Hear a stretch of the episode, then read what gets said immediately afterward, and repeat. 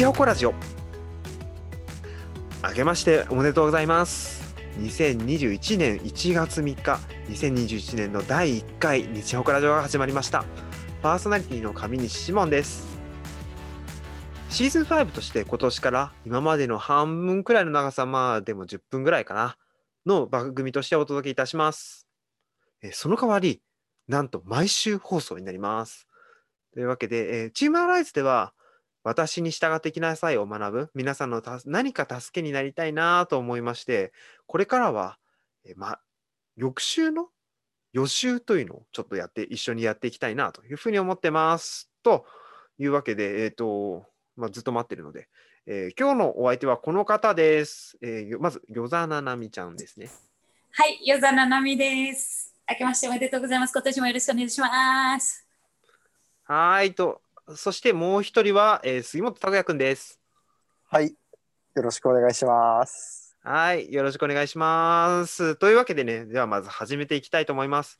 えー今週だけはちょっと、えーまあ、もう3日なので、1週目終わっちゃいましたから、えー復習と予習を行っていきます。えー今週のテーマは、競技と制約第1章、聞きなさいを人々よです。ちょっとね、えーこれからの流れは、えーテキストをまず最初に少し読んで、それからお話っていった感じですね。えーでテキストの最初はこんな風になっています。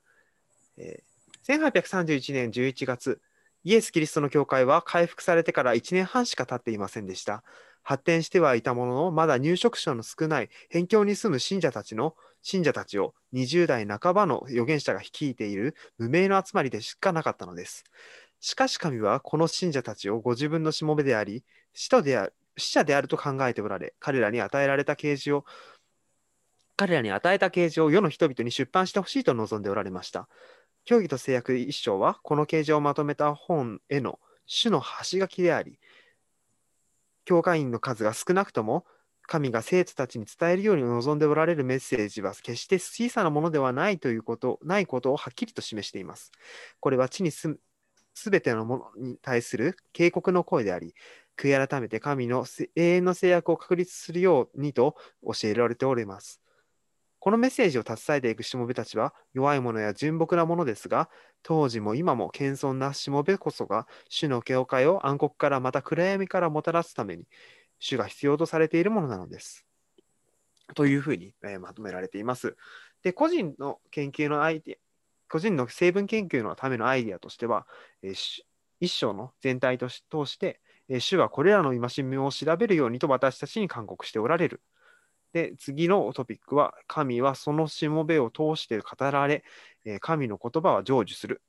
で、その次が、謙遜であれば、神の懲らしめによって悔い改めに導かれる。そして最後に、主は私が末日の問題に立ち向かえるようにするために、主の福音を回復されたという4つになっておりました。というわけですが、えー、拓也くん、ななみちゃん、いかがでしたかね？えっと、今週ちょっと学んでみて、今週だけ学んでみての感想になるんですけど、なんか気になったこととか何かありましたか？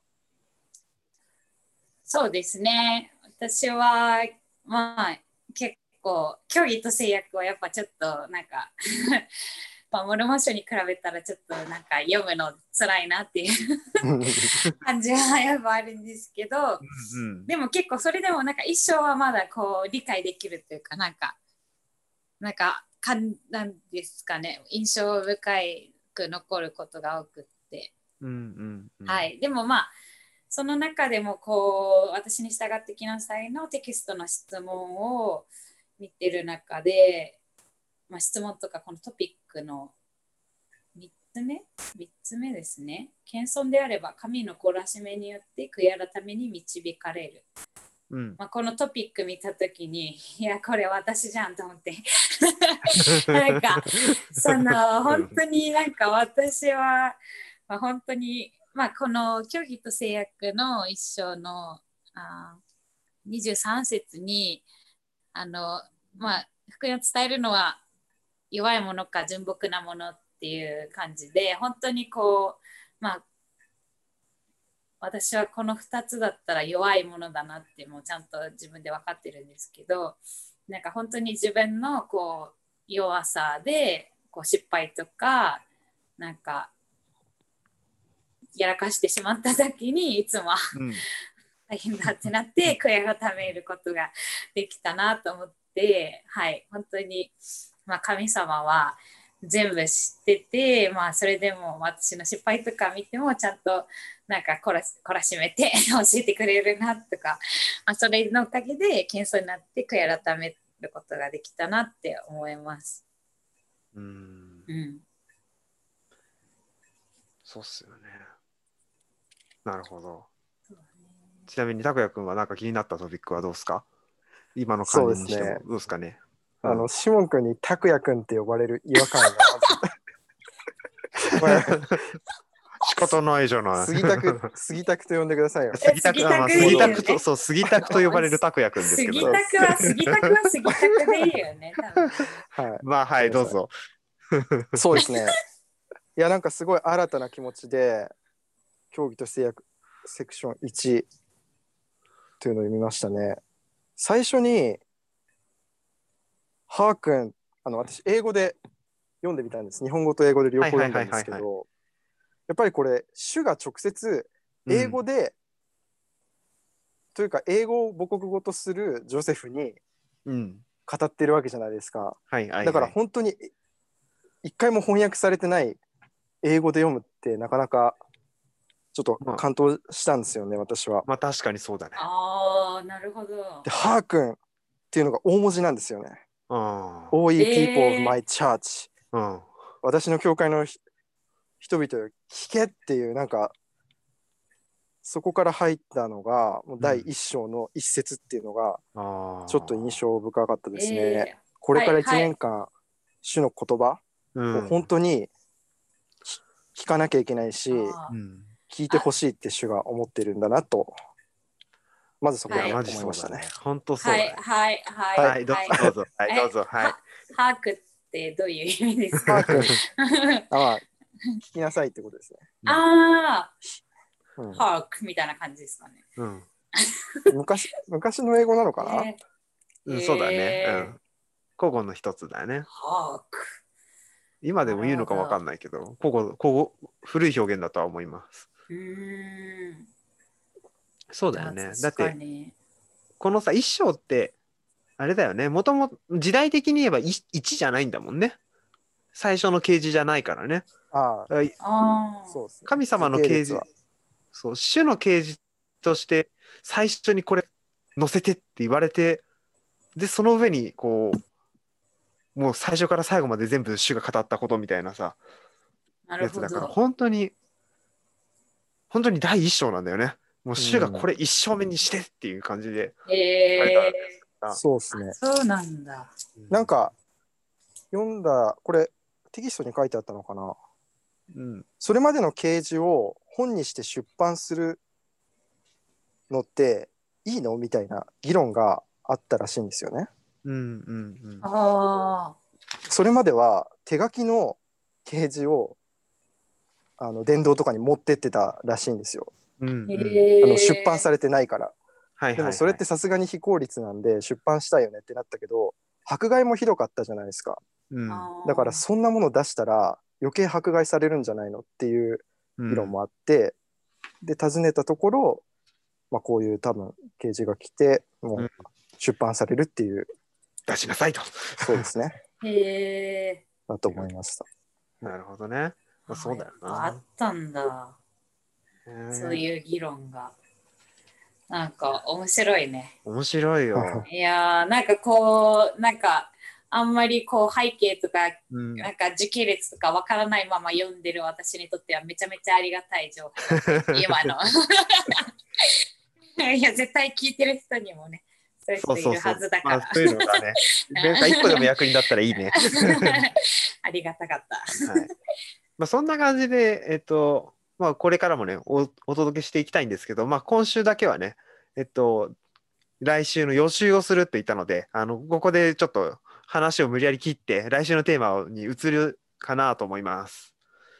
えーはい来週のテーマは、えージョセフ・スミス歴史1章の、えー1から26、私は光の柱を見たです。で、えっ、と、リード文をちょっとね、読ませていただきますね。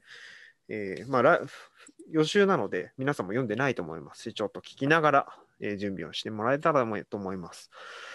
えー教義と制約は祈りに対する答えをまとめた書物です。この書物に載っている神聖な啓示の多くは質問に対する答えとして与えられました。ですから、教義と制約の研究を始めるにあたり、1820年にジョセフ・スミスが森の中で尋ねた質問について考えてみるのは適切なことです。まあ、追随における溢れんばかりの啓示は、この質問から始まっていた始まったのです。言葉の争いと見解と見解の騒動の渦の中で、ジョセフ・スミスは宗教や自分の霊の状態についてどう考えればよいのか混乱は含まるばかりでした。おそらくあなたはこの状況を自分のことのように感じられるかもしれません。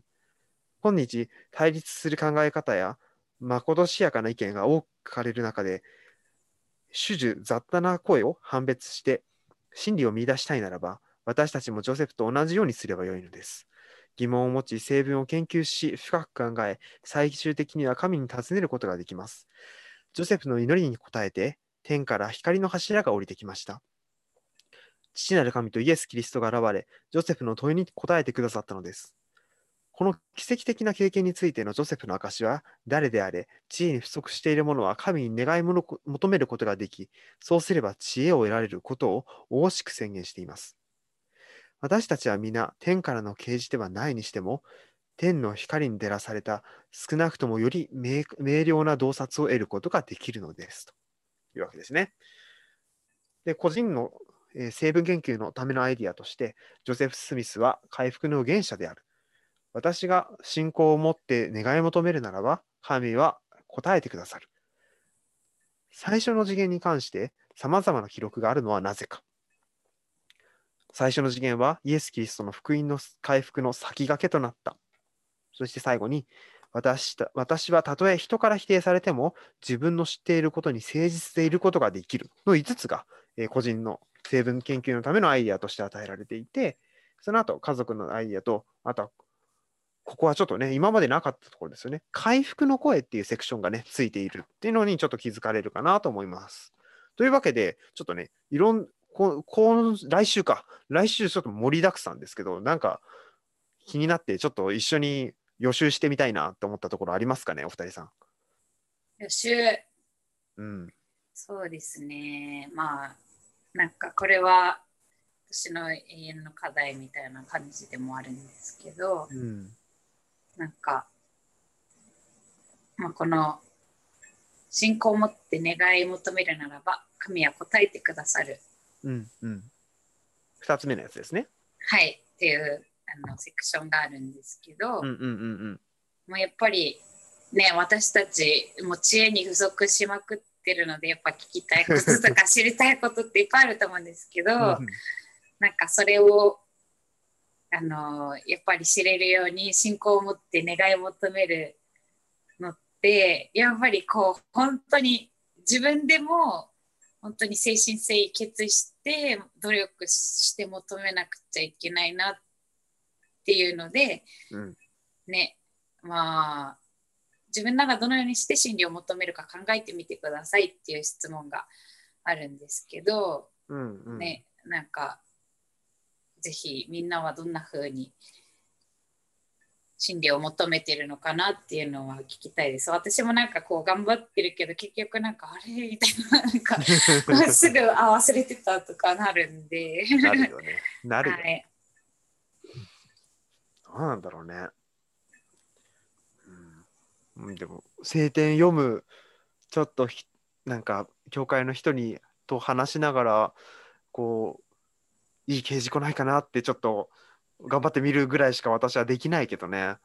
あうん私がやってることって言われたら、なんか特別なことやってるかって言われる。と、そんなことはあんまりできてなくて、あ、私は基本的にやっぱ聖典を読む、お祈り、うん。まあ、お祈りをする、ちょっと人と話して、掲示が来るのを待つみたいな、そんな雰囲気だけど、なるほど。まあ、確かに人を通して与えられるとね、すごい、うん。ああってなるかも。少なくとも。ね、掲示を受けるきっかけは人によって与えられることはあやっぱあるもんなってうんうんいう、うんうん。うんね、って思ってるけどね。なるほどどうで。すか？悪役よ。楽役。違和感のある方で読む違和感のある 楽役。はそうですね。いや、なんか、1週間に収まってるけど、すごいディープな回だよね。最初の次元、確かに。い。うん。啓示を求めるっていう。うん。